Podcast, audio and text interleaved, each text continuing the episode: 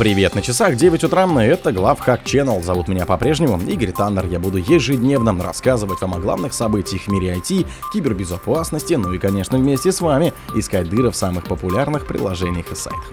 Бизнес под прицелом. 78% кибератак в четвертом квартале 23 были целенаправленными. Киберпростуда обрушилась на сенсору, фарм-гигант ищет лекарства от последствий взлома. Иранские бэкдоры затаились в оборонном секторе Ближнего Востока. Знакомьтесь Запись Лама 3. Мета воспитывает модель, которая не поведется на провокации.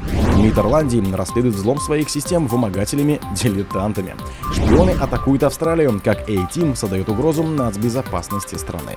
Спонсор подкаста Глаз Бога. Глаз Бога это самый подробный и удобный бот пробива людей, их соцсетей и автомобилей в Телеграме.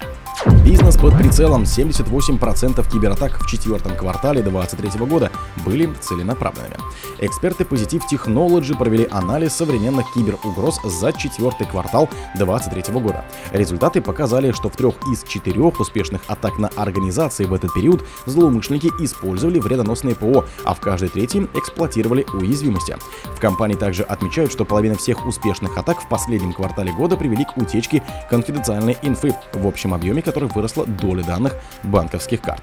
Согласно отчету, в последнем квартале 2023 года произошло на 19% больше инцидентов, чем в аналогичный период предыдущего года. При этом 78% всех успешных атак были целенаправленными. Помимо чувствительных утечек, основными последствиями достигших успеха атак стали нарушения основной деятельности 33% для организаций и прямые финансовые потери 30% для частных лиц. Киберпростуда обрушилась на сенсору, фарм-гигант ищет лекарства от последствий взлома.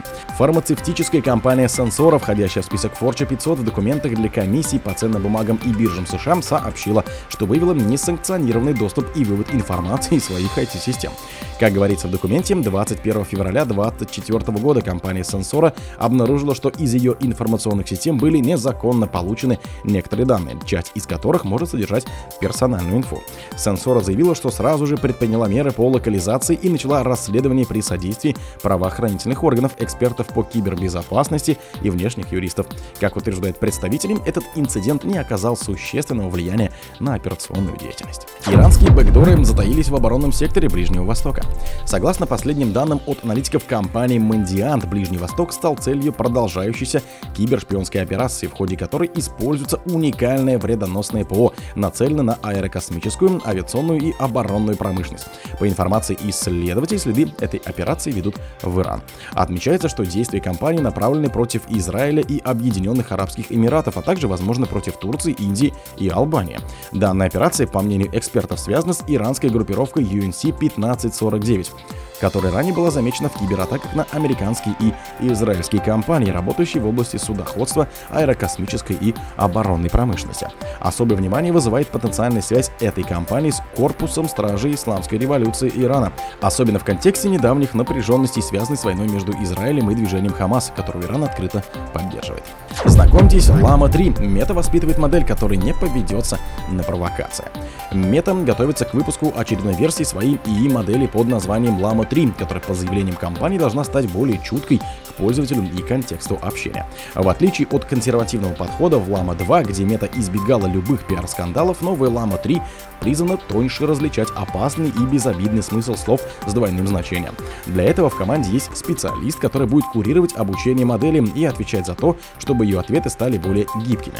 Однако только за последний месяц мета покинула сразу трое ведущих экспертов в сфере безопасности и так что неизвестно, как это скажется на качестве разработки.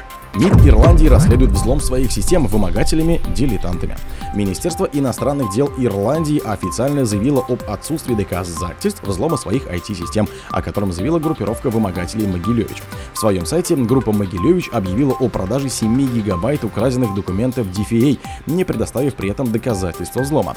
Кроме ирландского ведомства на сайте Могилевича указаны еще три жертвы, имена которых не разглашаются из-за отсутствия комментариев от данной компании. Доказательства других взломов также не были представлены. По словам представителям DFA о потенциальном инциденте, который произошел вечером 27 февраля, министерство предупредил Национальный центр кибербезопасности Ирландии. DFA активно сотрудничает для выяснения подлинности угрозы. Расследование продолжается и в случае обнаружения любых нарушений будут предприняты все необходимые меры, как утверждается в DFA.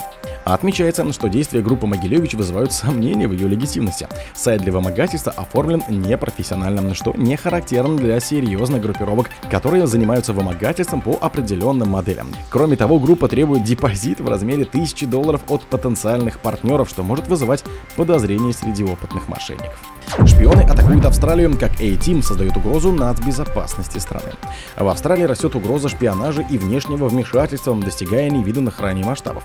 Об этом предупреждает Майк Бергис, генеральный директор службы разведки и безопасности Австралии.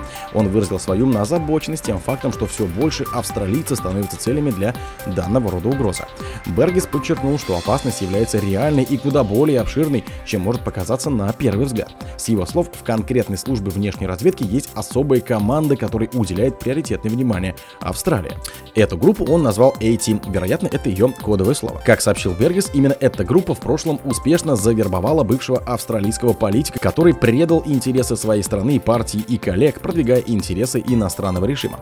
Баргес также раскрыл случаи, когда ведущие австралийские академики и политические деятели приглашались на оплачиваемые конференции за границей, которые оказывались лишь прикрытием для вербовки иностранными шпионами. В некоторых случаях агенты от открыто интересовались, кто из участников имеет доступ к правительственным документам.